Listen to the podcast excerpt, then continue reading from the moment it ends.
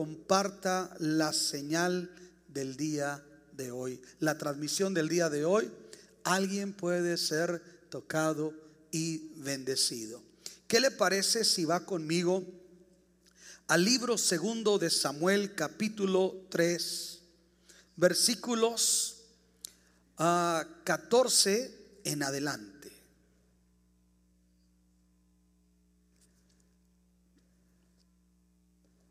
Segundo libro de Samuel, capítulo 3, versículos 14 en adelante. Yo voy a leer la nueva versión internacional.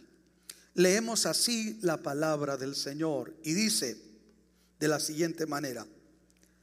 Además David envió unos mensajeros a decirle a Isboset, hijo de Saúl, devuélveme a mi esposa Mical por la que di a cambio siempre pucios de filisteos. Por tanto, Isboset mandó que se la quitaran a Paltiel, hijo de Lais, que era su esposo. Pero Paltiel se fue tras ella llorando por todo el camino hasta llegar a Bahurín. Allí Abner le ordenó que regresara y Paltiel obedeció. Oremos. Señor, el día de hoy te damos gracias por tu palabra.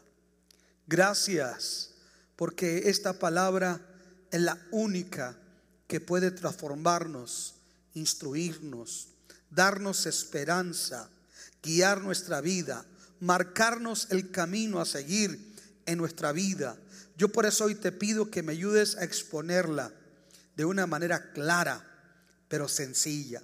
Y que el Espíritu Santo unja mis labios y que todos los que estamos aquí podamos entender claramente el mensaje que tú tienes para cada uno de nosotros. Señor, te lo rogamos en el nombre de Jesús y te damos gracias. Amén y amén. Ocupe su lugar, por favor, si es tan amable. Quiero saludar a toda la gente que sigue esta transmisión. Gracias por estar con nosotros. Creemos que hoy Dios va a hacer algo muy importante en sus vidas. Les saludamos con un aplauso desde Cántico Nuevo. Gracias por estar con nosotros. No llores por mí, mundo cruel. Pero el tema que vamos a desarrollar es la lucha que cada cristiano tiene para separarse del mundo. El otro día estuve pensando en versículos que no son populares, versículos que nos ofenden a nosotros mismos, versículos que no queremos ni leerlos, porque nos sentimos redarguidos y a veces queremos evadirlos. Y el día de hoy este tiene que ver con algunos de ellos porque habla de una verdad que no es una alternativa, no es una opción, es un mandato del Señor, que no amemos a este mundo. Santiago, el hermano del Señor, escribió estas palabras y dijo, no améis al mundo ni las cosas que están en el mundo. Y luego dijo, oh almas adúlteras, que no saben que la amistad con el mundo es enemistad contra Dios. Mm. Ese tipo de versículos, yo creo que hay lugares donde nadie los va a querer predicar. Cada vez son más impopulares y cada vez nadie quiere tocar acerca de ellos. Pero yo creo que si están dichos ahí es por una razón. Y la enseñanza de hoy tiene que ver con algo similar. En esta historia vemos al rey David cuando empieza a afianzarse en su camino al reinado de Israel. Y Abner, uno de los generales de Saúl, está reconociendo esa autoridad que Dios le ha dado a David y está haciendo como un acuerdo David le, le dice las siguientes palabras.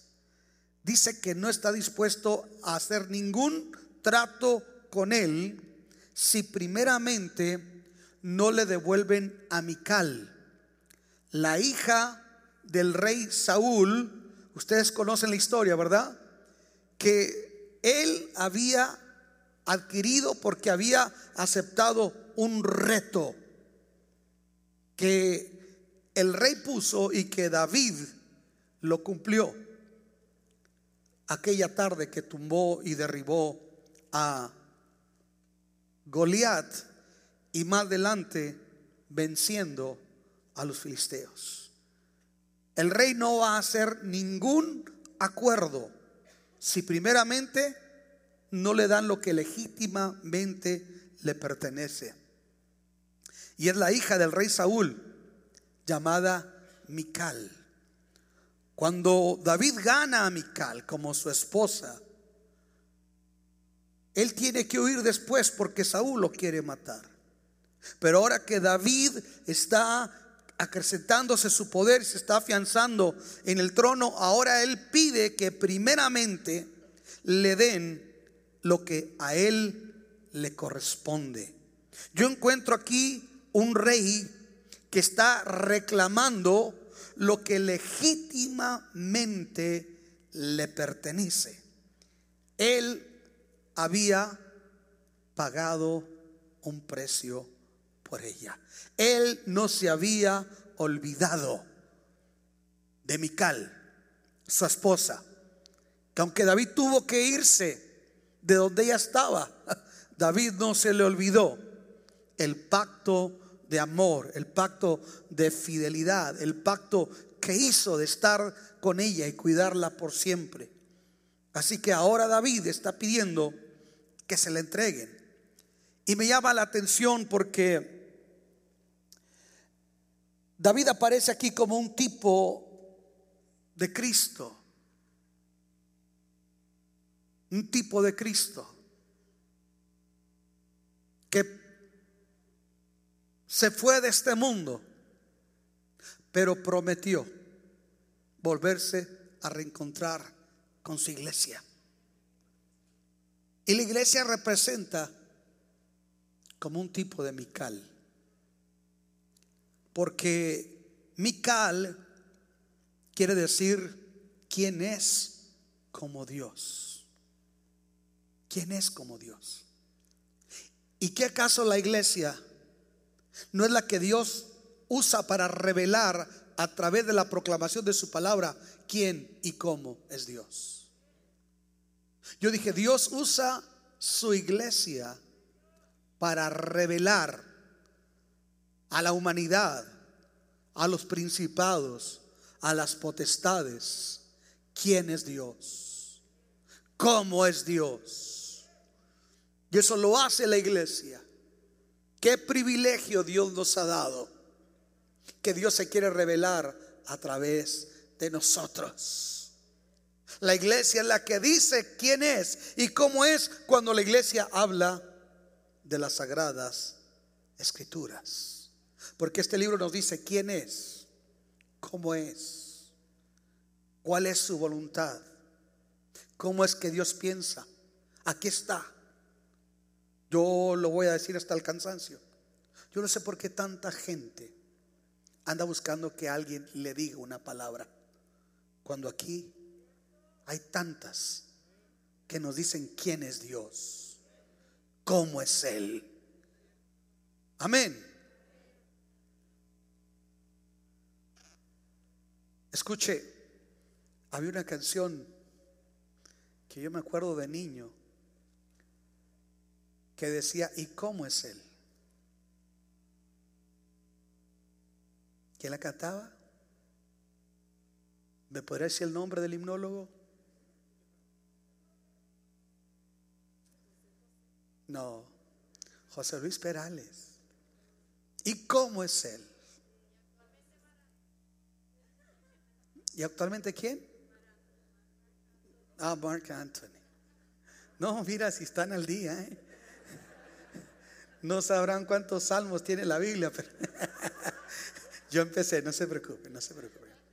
Pero, pero esas canciones que se escribían canciones, le pregunta a un hombre que ha perdido el amor de la mujer y le dice, ¿y cómo es él? ¿Y en qué lugar se enamoró de ti? Yo encuentro que el diablo no concibe la idea de que él nos perdió. Y el diablo todos los días apela a través de este mundo diciendo, ¿cómo puede ser posible que alguien a quien no vemos, alguien a quien no podemos tocar, ocupe más nuestro interés, nuestra devoción, afecte nuestro orden de prioridades y rija nuestro estilo de vida. Yo encuentro al diablo, yo encuentro al mundo diciendo, ¿y cómo es ese Dios? ¿Y qué hizo para enamorarlos a ustedes? ¿Qué virtud tiene ese Dios? Él es el lirio de los valles. Él es la rosa de Sarona. Él es el lucero resplandeciente de la mañana. Él es el alfa y el omega. Él es el principio y el fin. Él es el gran yo soy. Él es el Dios fuerte, consejero admirable, príncipe de paz. Él es el cordero y el león. Alguien diga amén. Él es el principio y el fin. El que venció la muerte y vive por los siglos de los siglos. El que dio su sangre en la cruz por nosotros. El que nos amó como nadie nos pudo amar. El que quebró nuestras cadenas al decir en la cruz, consumado es. El amante de nuestra alma. Él es hermoso entre diez mil. El escritor de los cantares, cuando habla de la belleza del amado, dice, Él es como árbol de manzana entre árboles silvestres. Él es reconocido entre diez mil. No hay nada, no hay filosofía, no hay sistema, no hay psicoterapeuta, no hay ideología política que me ofrezca la belleza, la virtud, la gloria, la paz que encuentro en Cristo Jesús, el amante de mi alma.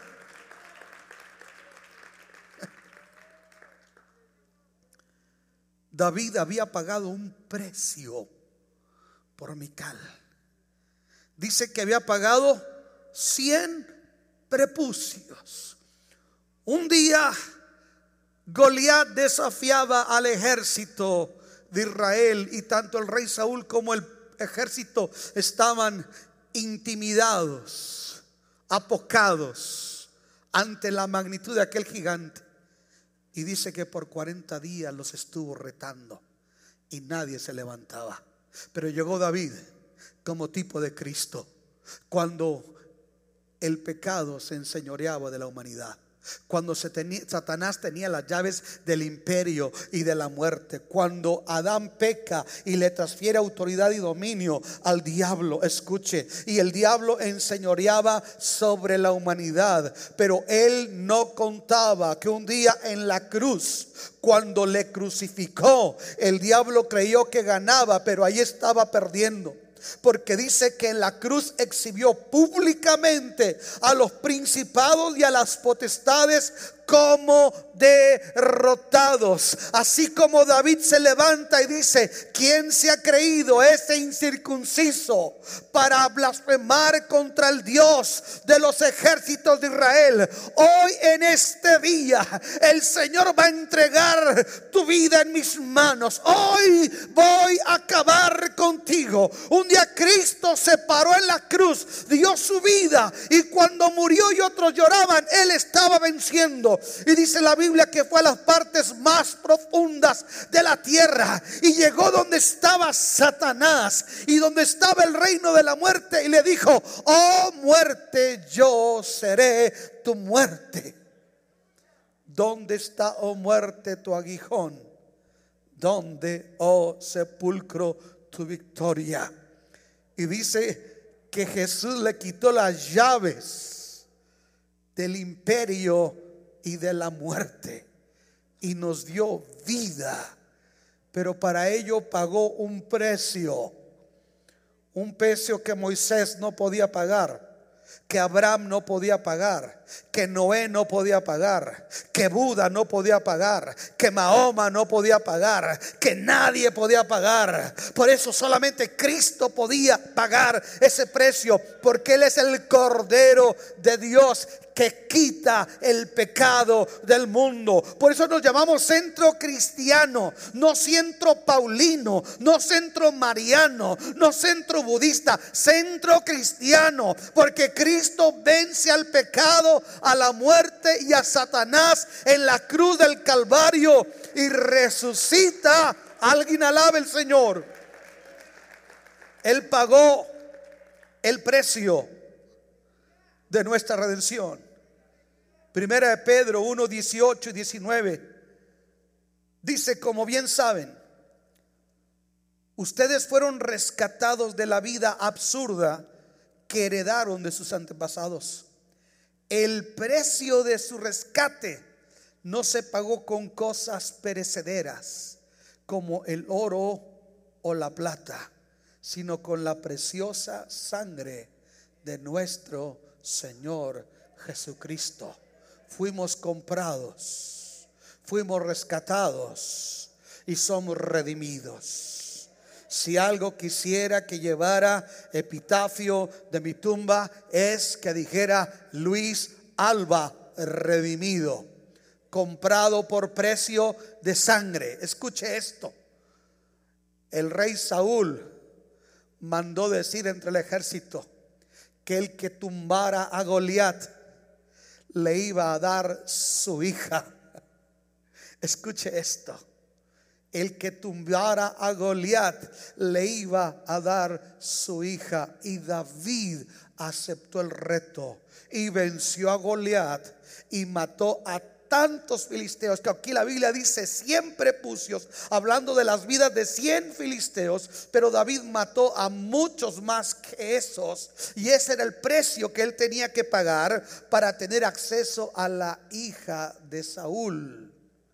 David pagó un precio por Mical enfrentó al gigante y lo venció, derrotó a los filisteos. Cristo, escuche, Cristo pagó un precio en la cruz que nadie podía pagar. La salvación no se compra con oro, con plata, con cosas corruptibles. Tú y yo valemos el precio de la preciosa sangre de nuestro Señor Jesucristo.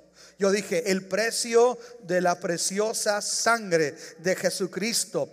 Por eso el himnólogo escribió, ¿quién te puede dar perdón? Solo de Jesús la sangre. Y eterna redención solo de Jesús la sangre. Y antiguamente cantábamos, hay poder, poder, sin igual poder en la sangre de Jesús. Hay gente que siente que no vale, pero tú vales más de lo que tú te imaginas. Cristo pagó el precio con su vida para, al igual que David, comprar a Mical. Él pagó el precio para rescatarnos de la potestad de las tinieblas y trasladarnos al reino de su amado Hijo. David no reclama lo que no le pertenece. El Señor no reclama lo que no es de Él. Yo no sé si hay alguien aquí que sea de Dios. Yo no sé si vino un redimido esta mañana. Yo no sé si hay alguien aquí que fue comprado con la sangre preciosa de Jesús. Yo no sé si hay alguien aquí que entiende el precio de la redención. nos compró.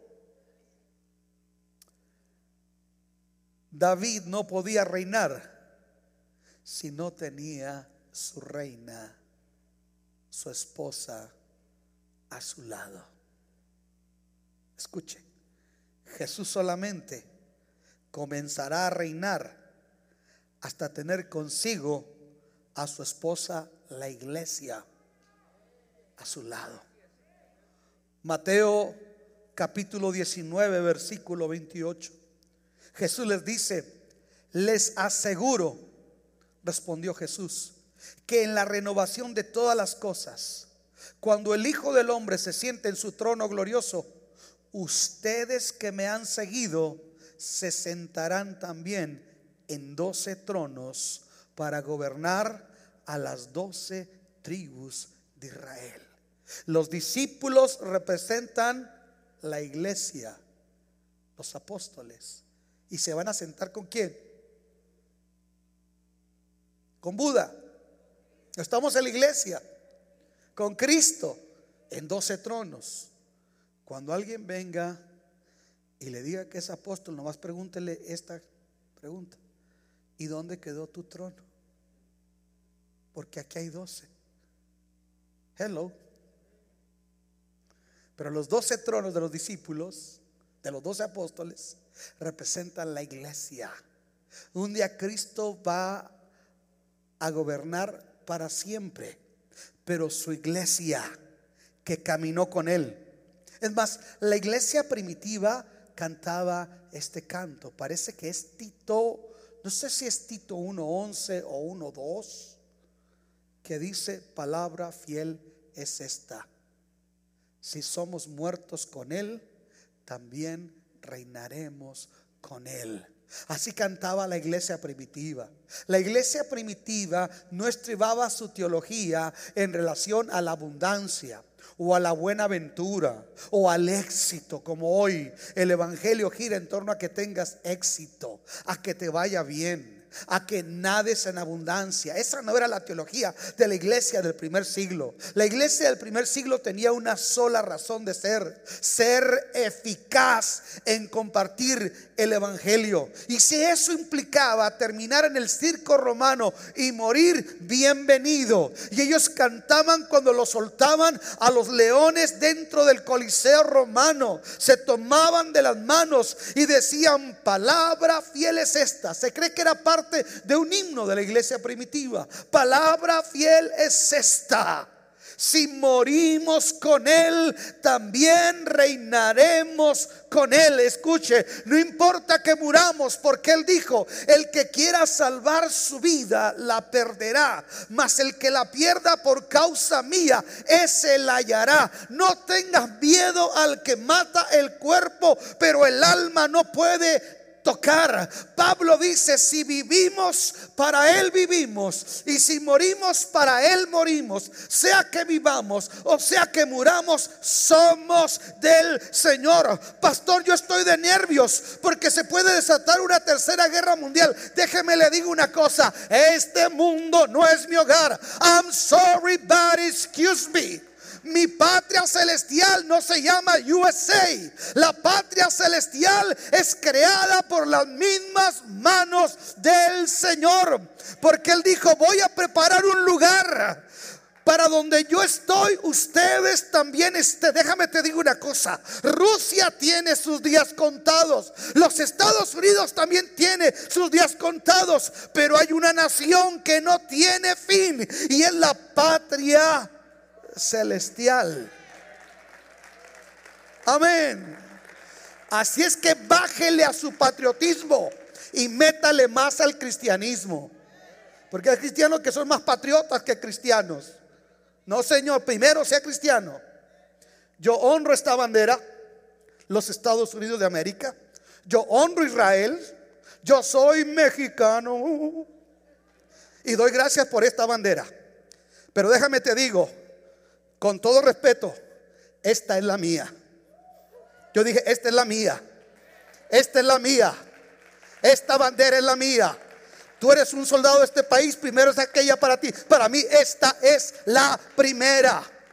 Esta representa el cristianismo, porque todas estas naciones tienen sus días contados, incluyendo Mexican Pan de las garnachas. Amén. Ay Dios, se enojó la bandera mexicana. Ok, primero soy cristiano. Antes que mexicano. Chicano, guanabí, pocho o americano postizo. Porque ninguno de ustedes llegó en el Mayflower. son parte del mestizaje entre el indio y el español que terminó de este lado del río. A su nombre.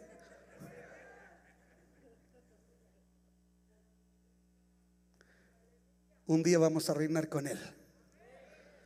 Yo dije, un día vamos a reinar con él. David dijo, necesito a Mical, mi esposa, para comenzar a reinar.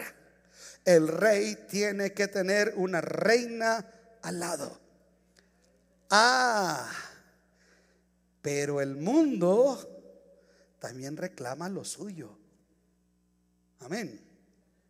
¿Por qué cree que hoy estamos, estamos viendo tanto humanismo al interior de la iglesia?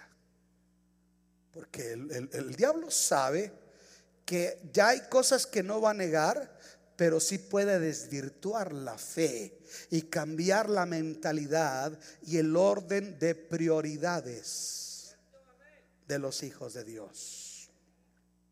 Vamos a ver quién te reclama a ti, Jesús o Paltiel. ¿Por qué estoy diciendo esto?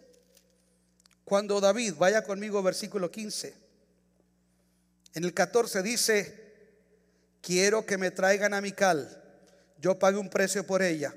En el 15 le dice a Isboset, del hijo de Saúl, sé quién tiene a mi mujer, la tiene Paltiel, hijo de Lais, se la dieron por esposa. Mire qué tremendo Saúl. Cuando David sale huyendo porque lo quiere matar, agarra la hija que le había dado a, David y que a David había comprado y se la da a un hombre llamado Paltiel. Pero ¿qué le cuento? Paltiel no es un mal esposo. Mm. Paltiel, procuren bajarle ahí, mi hijo, que me siga mejor la que está allá. Es trabajo de la que está allá. Este, Paltiel parece ser que añoraba y quería mucho a Mical. Quiero que vea conmigo el versículo número 15. Dice que por tanto Isboset mandó que se la quitaran a Paltiel, que era su esposo. Pero Paltiel se fue tras ella llorando por todo el camino hasta llegar a Bajurín. Y allí Abner le ordenó que regresara y Paltiel obedeció. Un esposo que no ama a su esposa, no le ruega. Mm. ¿Cuántos le riegan? La, la, riegan. ¿Cuántos la riegan y después le ruegan a la India que Dios le dio? Amén. Miren, ahorita la inmensa mayoría se está perdiendo de algo muy importante los discipulados que estamos dando. Está comprobado que usted no puede depender de lo que se predica aquí. 15, 20%. Estamos dando un discipulado que tiene que ver con temas de carácter.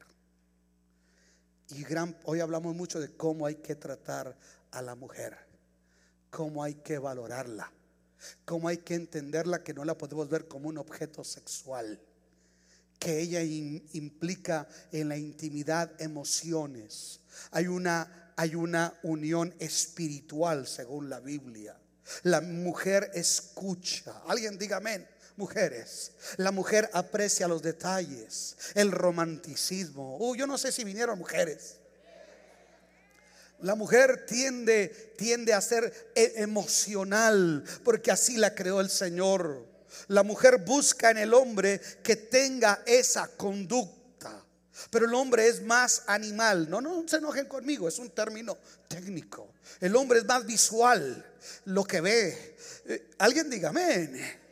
Pero eh, hoy en la clase tratamos de lo importante que es poder ver a la mujer más allá de la intimidad sexual, verla y reconocerla y valorarla como ese ser precioso que Dios nos ha dado para complementar nuestra vida en el sagrado estado del matrimonio. Y un verdadero esposo aprende que comete errores. Un verdadero esposo que ama a su mujer está dispuesto a replantearse su conducta y permitir que la palabra del Señor le enseñe desde tu lado ciego que no ves tus y mis deficiencias para poder ser ese esposo que ella merece que tú seas, ese padre que tus hijos merecen que tú seas. Y al parecer aquí Paltiel no es cualquier pelagatos, es un hombre que ama a Mical porque le rogó. Y dice que se fue llorando tras ella.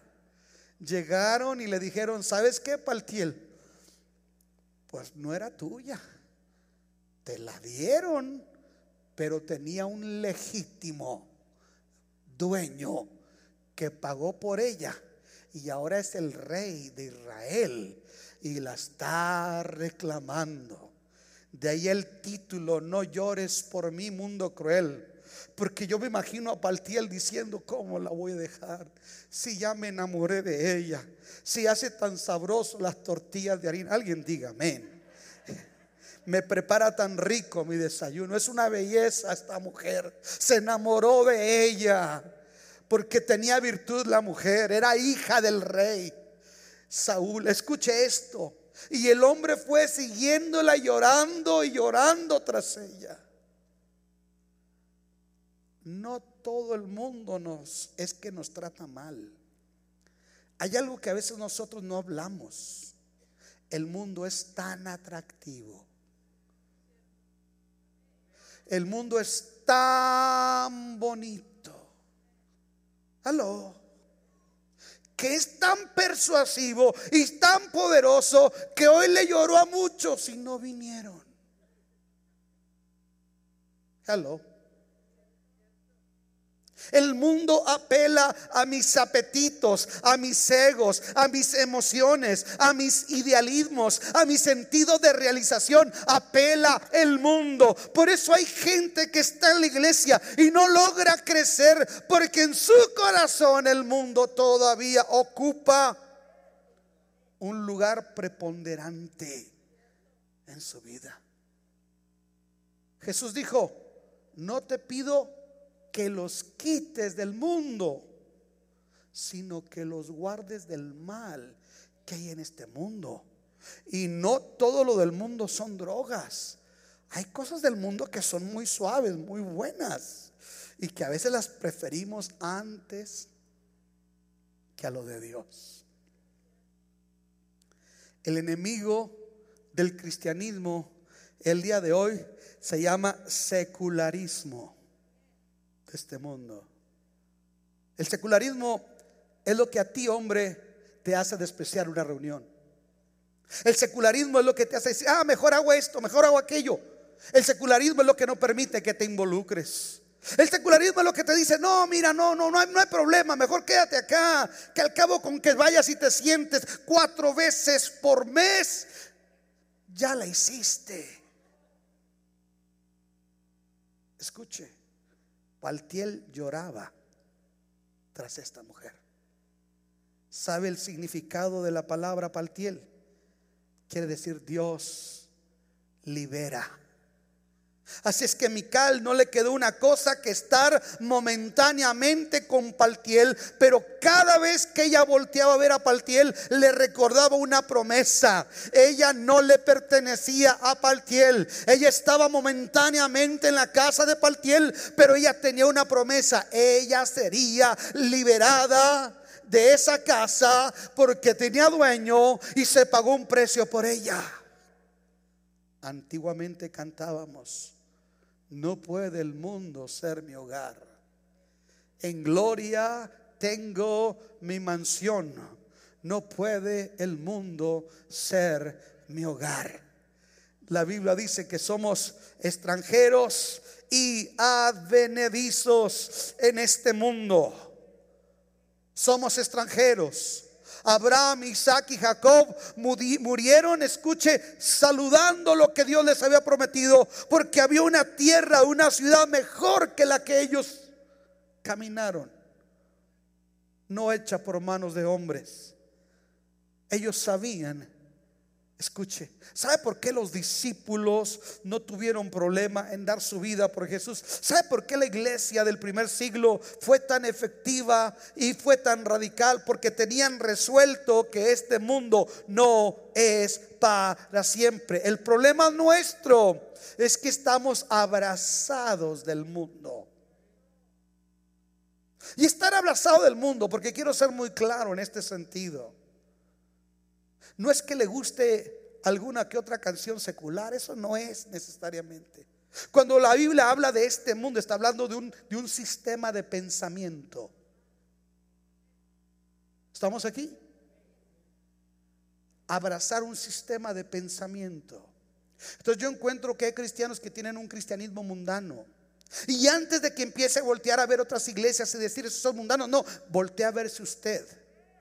¿Qué orden de prioridades en tu vida realmente reflejan que Cristo es lo número uno y que estás abrazado de Él? O piensa, mejor dicho, qué cosas no te permiten caminar libremente la carrera cristiana. Yo encuentro que el mundo nos llora, el mundo apela hacia nosotros.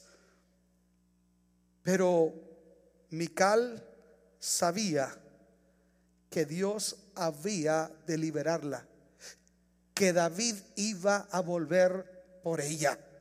Escuche esto, nosotros sabemos una cosa, gracias a Dios por la casa, gracias a Dios por los bienes materiales, gracias a Dios por tu casa, por tus logros, por tus condecoraciones de batalla, por tus títulos académicos, por tus logros empresariales. Pero ninguno de esos te lo vas a llevar a la tumba. Ninguno de ellos, ni tu orgullo, te lo vas a llevar a la tumba. Pero hay algo. Yo dije, pero hay algo que el mundo no te puede quitar. Y es tu fe.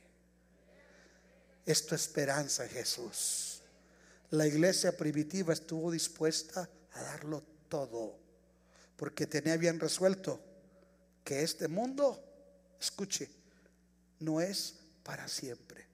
Hermano, ¿cómo nos aferramos nosotros a este mundo? Walt Disney pidió que lo congelaran hasta que se inventara la resurrección. Lo que no sabe el ingrato es que se inventó hace mucho. Se llama Jesús. El que cree en mí, dijo Jesús, aunque esté muerto, vivirá. Así es que aunque esté congelado, Walt Disney pues no va a poder pasar nada si no tiene a Cristo en su corazón. Pero nosotros nos aferramos al orgullo, ¿cierto? Somos, hay gente que se muere orgullosa. Nos aferramos a las cosas materiales, nos aferramos a pecados, nos aferramos a conductas que ofenden al Señor, nos aferramos, escucha hermano, usted que se afana y que se afana, va a llegar el día. Se lo voy a poner una dinámica. Haga dar cuenta que de repente cierre y abra, cierre y abra sus ojos, por favor. Una, dos, tres. De repente usted está en el cielo. Se fue en el rapto Decía la hermana Chalía, ahí va Chalía, usted se fue en el rapto. Ya está con el Señor. Uh, vestiduras blancas. Los que se nos estaba cayendo el pelo ya tenemos tupido. No hay arrugas, no hay mancha. Todos en un estado como de entre unos 18, 25 años, a su nombre. No hay reuma, no hay nada. Y empiezan las bodas del Cordero. Una fiesta por siete años. Pero entre la fiesta, dice el Señor, ahora vamos a galardonar. Porque yo prometí dar galardones y recompensas a los que me fueron fieles. Y de repente viene el tribunal de Cristo. Ese tribunal no es para condenación, es para recompensar pero también tal vez para dar coscorrones a su nombre. Porque daremos cuenta lo que hicimos mientras estábamos en el cuerpo, sea bueno o sea malo. Entonces, el hermano Jesús Domínguez se convirtió, nació el primero de febrero de 1961, conoció a Cristo en el 76, se abrazó del Señor, se casó en el, en el 80. Él y su esposa sirvieron en tal iglesia. No estuvo en muchas porque no fue chivo brincón. Estuvo en muy pocas. Se cambió de ciudad. Sirvió. Compartió su fe. Usó sus dones para el servicio del Señor. Fue un hombre fiel a su mujer, a la iglesia. Y el Señor le dice, buen siervo fiel, sobre poco fuiste fiel, sobre mucho te pondré. Todo viene usted. You are the next. Que pase el descerebrado. Entonces viene usted. Vengo yo. ¿Ah? Porque si no sueno como la viejita que miró la boda, dijo, es el camino que todas tenemos que tomar. Y cuando miró el funeral dijo, es el camino que todos tienen que tomar. No, no, yo también. Venimos nosotros al tribunal de Cristo. Nuestra obra va a ser pasada por el fuego. Y si fundamentamos sobre, sobre oro, sobre plata, sobre cosas materiales o sobre hojarasca, la prueba de cada uno de nosotros, la obra va a ser pasada por el fuego. Y hay gente que el Señor le va a decir, híjole, te salieron callos de ver tanta televisión. Mira nomás, control. ¿Sabes que tú pudiste haber estado más delgado? Pero te la pasabas echado ahí en la televisión nada más. Mujer, sabes que tú hubieras podido hacer una bendición, pero eras muy chismosa. ¿Sabes cuánta gente se perdió porque tú no le hablaste? ¿A poco ya me están poniendo una segunda? Apenas voy a la mitad. Pásenme chanza. Bueno, la próxima semana le comparto la. Y apenas estoy a la mitad. Escuche esto. Y nosotros vamos a dar cuenta. Qué triste será que algunos llegaron de panzazo. Porque en el tribunal de Cristo no es para condenarte, es para recompensar o para darte un coscorrón. qué triste va a ser ver gente que entre en su mansión y cosas preciosas. Y usted, que el Señor, usted tenía que una casota que se la pasaba pintando y haciendo. Y no, no, no vengo a la iglesia porque ahora tengo que arreglar el porche. Y no, no, no, no me involucro porque hoy tengo que, que hacer esto en el garage. Y que llegue allá y que le digan, pues, ay, denle un apartamentito en la vecindad.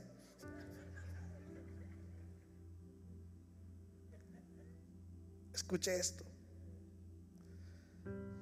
Nosotros tenemos que entender no podemos aferrarnos a este mundo ni a este sistema de este mundo, porque fuimos comprados con sangre en la cruz del Calvario, porque tenemos una patria celestial.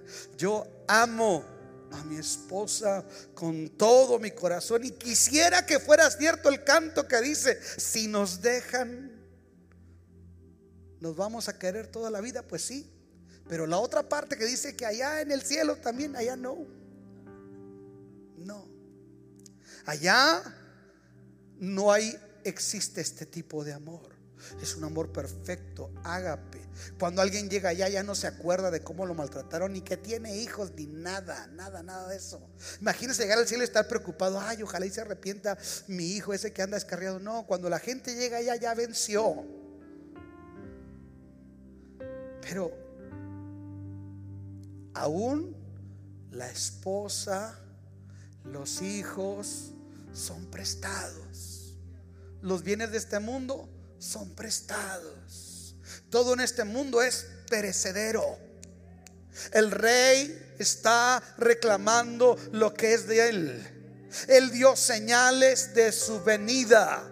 Y él dijo, oiréis de guerras y rumores de guerras. Y se levantarán falsos cristos y falsos profetas. Y veréis terremotos y el mar rugirá. Y a causa del bramido del mar y de sus olas, la gente desfallecerá. Habrá hambrunas, habrá pestes, habrá guerras y rumores de guerras. Y todo esto será principio de dolores. Déjeme le digo una cosa. Los terremotos cada vez son más fuertes y cada vez más intensos. Guerras y rumores de guerras, señales de la venida del Señor. Falsos cristos y lo que muchos de ustedes no quieren ver, falsos profetas, sacándole el dinero a la gente en los púlpitos de la iglesia. Otra señal. Y por haberse multiplicado tanto la maldad, el amor de muchos se enfriará. Ahí están las señales. El rey está reclamando a su amada, no los tibios, no los mundanos, no los domingueros materialistas e insensibles con el corazón frío. Él está reclamando los de él, los que le aman por encima de todas las cosas que aunque el mundo pueda ser bonito y el mundo le diga, no me dejes, Mical, no me dejes. Mical sabe que tiene que dejar lo que queda atrás y extendiéndose a lo que está delante, porque el que pone la mano en el arado y voltea hacia atrás no es apto para el reino de los cielos. Esto no es de gente que a ver si me confirma. Oiga, pastor, ¿será la voluntad de Dios de que yo me involucre? Oiga, pastor, ¿será la voluntad de Dios que yo venga cada domingo? Imagínese. Oiga, pastor, ¿será la voluntad de Dios que Dios que yo diezme? Oiga, pastor, mire, esa gente no ha entendido o no le ha amanecido. Pero hay gente que ya entendió que todo lo que soy, todo lo que tengo, se lo debo a Cristo. Soy su propiedad, soy de Él. Y lo que he recibido es para la gloria del Señor. Alguien diga amén. Por mucho que el mundo y su materialismo y su secularismo me digan, no me dejes, no seas fanático, no, no me dejes, Mical yo Y mire qué tan tremendo fue la persuasión de Paltiel, que dice que le llegó, la siguió hasta Bajurín, es decir, la frontera llegando casi a Jerusalén. O sea que este hombre la siguió por un buen tramo de territorio. La siguió. Esto me habla a mí de una verdad. La lucha no termina hasta que nos vamos de este mundo. Él va a pelar todos los días, a cada instante a tu ego, a mi ego, a nuestro orgullo, a nuestro sentido de realización, a tantas cosas. Él va a insistir. Si algo tiene el diablo es que es insistente. Él no nos deja. Yo dije, Él no nos deja. Él está ahí tratando de desconectarnos, de desenfocarnos del propósito de Dios. Pero Pablo dice, más una cosa hago, olvidando lo que queda atrás y extendiéndome hacia lo que está delante. Esa palabra extendiéndome viene de las carreras. Cuando los, los atletas están en la carrera y un atleta que está corriendo hace esto, hacia adelante. Pero muchos de nosotros, en lugar de, hacer esto, estamos así, mire. Ay, sí, mundito tan hermoso. Ay, sí. Vamos hacia atrás. En lugar de ir para adelante, vamos hacia atrás. Humanismo, cristianismo místico, cristianismo religioso, pero estamos yendo hasta atrás. No importa lo que tú digas, tus hechos van a revelar si vas para adelante o vas para atrás. Termino con esto. La lucha contra el mundo, hermanos, va a ser constante. Y sin duda habrá tropiezos. Porque a veces el mundo es muy persuasivo. Y a veces va a haber tropiezos. Pero la palabra nos enseña. Primera de Juan 2.1. Juan dice, hijitos, estas cosas les escribo para que no pequéis. Pero si alguno hubiese pecado, tenemos un abogado para con el Padre. Si el mundo ha ido ganando ahorita la batalla, sacúdete. Cristo te perdona, Cristo te levanta, Cristo te da una nueva oportunidad de replanteamiento y de caminar con Él en victoria y en libertad. Hay esperanza.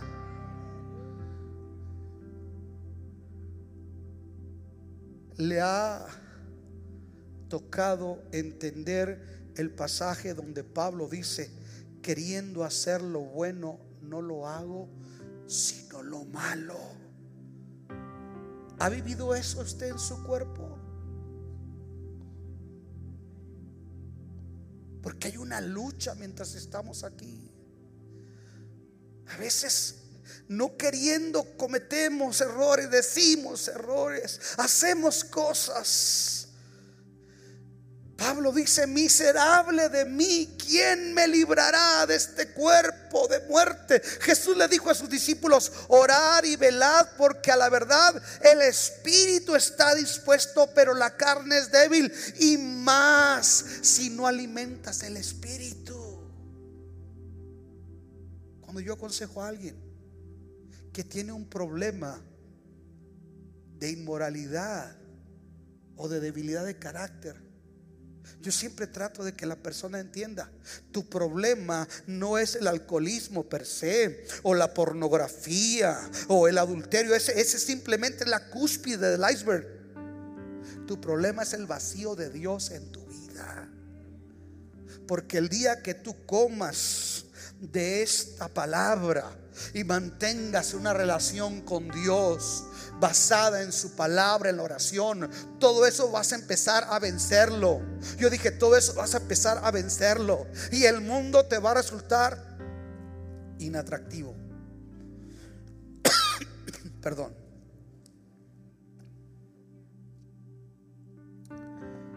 Pero de todos así, aunque busque a Dios, encuentro que la lucha sigue yo estoy hablando aquí para la gente que busca a Dios.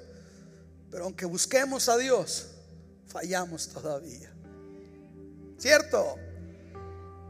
Pero al mismo tiempo le decimos, Señor, yo te amo, perdóname, te fallé, yo te amo. Y Él nos contesta, perdón, desde Filipenses 1.6. Dice Pablo,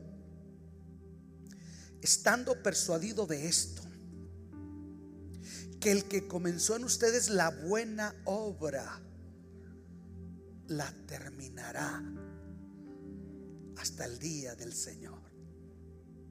Escuche, el judío es limitado en creer el cambio de la conducta en un gentil. Y Pablo tuvo que entender que la gracia de Dios en nosotros puede producir un cambio progresivo que es como la luz de la aurora que va en aumento hasta que el día es perfecto. Por eso Pablo dice, ahora estoy persuadido, ahora ya me convencí, ahora ya me entendí que no es la ley ritual que no son las fiestas solemnes del Sabbat o de la Pascua las que cambian al hombre. Ahora estoy persuadido que Cristo en nosotros, la esperanza de gloria, que comienza en nosotros una obra de transformación, de regeneración, de santificación continua. Él la comienza, Él deposita un tesoro en vasijas de barro para que la gloria y la excelencia sea de Él, pero comienza una transformación. Hay gente que rápidamente deja las drogas. Yo fui adicto y el tener un encuentro con Jesús no tuve que pasar por un centro de rehabilitación. Pero hay gente que tal vez sí. No con todos tiene que ser igual. Todos Dios trata de una manera diferente. Dice que Él nos trata como a la oveja perniquebrada o a la recién parida. Él camina al paso que nosotros podemos caminar. Tal vez estás aquí y dices, pastor, yo he batallado mucho para dejar el mundo. Una vez llegué con mi hermano mayor y yo vendía burritos en la Dyer y llegamos al Victory Outreach y, y el pastor Danny, que en paz descanse, eh, entré yo y siempre le vendía burritos y me dice el pastor Denny, dice, mira, tengo ayunando a los que están ahí en la puerta. Vamos a ponerlos a prueba. Ve y ofréceles burritos, diles que están muy buenos. Y lo vienes y me dices si te comprar. Llegaba yo con ellos. Y luego le dicen a mi hermano, ya como hablan los del Victory Average, este le dicen, ¿de qué andas prendido, loco? Y a mi hermano les cayó mal. Y les dice, de la música y el baile, homie. ¿Quién manda prendido de la música y el baile? A lo mejor sí. Pero me dio risa cómo les contestó él. De la música y el baile. Y eso esperaban que les dijera que andaba prendido de las drogas. Y aunque sí estaba, él dijo, no, no solamente eso. Hay otras cosas que pueden ser más insignificantes. Sin embargo, nos tienen cautivos. ¿Cuántos están prendidos del café? Yo. Amén. Yo lo cristianizo y digo, sin café no hay fe. Sin café no es posible agradar a Dios. Pero el café es más tranquilo, hay que darle el chisme. Hermana, no creo que a mí me gusta el chisme, pero le digo, hermana, le hablo para que ore, para que interceda. Alguien dijo que el diablo se ha vuelto paletero y sabe de qué sabor nos gusta. Todos nosotros en una u otra forma, en este llamado donde el rey nos reclama a ir en pos de él, de una o de otra forma, hay algo que como la esposa de Lot nos hace voltear hacia atrás. ¿Cierto? Salvo que usted sea como la hermana Linda Knight. Cuando comenzaba la iglesia, me acuerdo que un día dije, levante su mano el que no ha pecado, como a veces lo suelo hacer jugando. Y levantó la hermana Linda Knight su mano, era una ancianita, casi de 90 años. Dice mi hijo, yo no pequé toda la semana. Toda la semana estuve enferma del estómago. ¿Tú crees que iba a tener chance de pecar? A lo mejor usted es como la hermana Linda Knight, usted no. Pero todos nosotros estamos en un proceso de transformación. Hay cosas en nosotros. ¿Podemos ser honestos? ¿Podemos ser honestos? ¿Sabe por qué animo a que vengan los hombres al discipulado? Porque el 70% de los hombres, según Barnard Research, tiene algún tipo de problema con la pornografía. En la iglesia hay varios niveles. La pornografía tiene varios niveles. 70% de los hombres un alto porcentaje de los matrimonios que están en la iglesia tienen problemas muy serios que maquillan con religiosidad. Eso no va a cambiar por un sermón bonito, porque traiga a Berijín y le sople o a Cash Luna y les diga, yuju, no, no, no, no, no. Porque cantemos cantos del himnario, la, la, la, no, no. Si vengo de una iglesia, debe ver gente cochina y malformada, pero muy religiosa. el hierro con el hierro se aguza hacia el rostro del hombre con el del hombre. Escuche, tenemos que ser discipulados, reconocer honestamente qué área de mi vida está siendo, escuche, está siendo sujetada por este mundo, en qué área no estoy creciendo. Alabo al Señor, pero qué área no estoy atendiendo, porque lo único que estoy dispuesto a confrontar es lo único que voy a superar. Tú no esperes vencer algún tipo de adicción porque alguien te impone las manos o te bañan con aceite, o te dan un decreto, o te hacen circo, aroma y teatro. No, no, no. El que reconoce su pecado y se aparta. Y a veces para apartarse necesito ayuda de alguien que ore por mí, de alguien que me mentoree, de alguien que me anime a buscar a Dios. El que se aparta alcanza misericordia, mas el que nunca lo confiesa nunca va a prosperar. Jesús dice, que Él comenzó la buena obra en nosotros a través de Pablo. El que comenzó la buena obra. ¿Sabe? Yo lo doy gracias a Dios. Porque yo entendí que uno sí puede cambiar. Yo dije, uno sí puede cambiar. Pero para ello es necesario estar dispuesto en mi corazón a no escuchar a Paltiel que me llora al mundo, sino que delante de mí está Cristo, el supremo llamamiento, el galardón, porque la meta del creyente es poder ver un día cara, cara a Jesús. Esa es la meta. Yo dije, ¿esa es qué? La meta. El rey nos está llamando. Conságrate. Iglesia, búsquenme, dice el Señor. Amen mi palabra. Léanla, estudienla, escudriñenla, compártanla, aplíquenla a su vida. Porque no hay nada más triste que traer un libro que habla de victoria y vivir en derrota. No hay nada más triste como pastor ver que usted llega con un libro que habla de gozo y verle una cara de amargado, con cara de sargento mal pagado. No hay nada más triste que maquillar una vida que no somos. Dios, Jesús, le llama a su iglesia yo te compré con sangre. Yo di mi vida en la cruz por ti. Y si yo te llamo a venir en pos de mí, yo sería insensible en dejarte solo. Pero muchos de nosotros no podemos avanzar y acercarnos al rey. No podemos soltarnos de Paltiel que representa el mundo. Porque en nuestro corazón hay un vacío, hay una ausencia del Señor. La oración es poderosa para cambiar para transformar los apetitos impuros y fortalecer el espíritu. Alguien diga amén.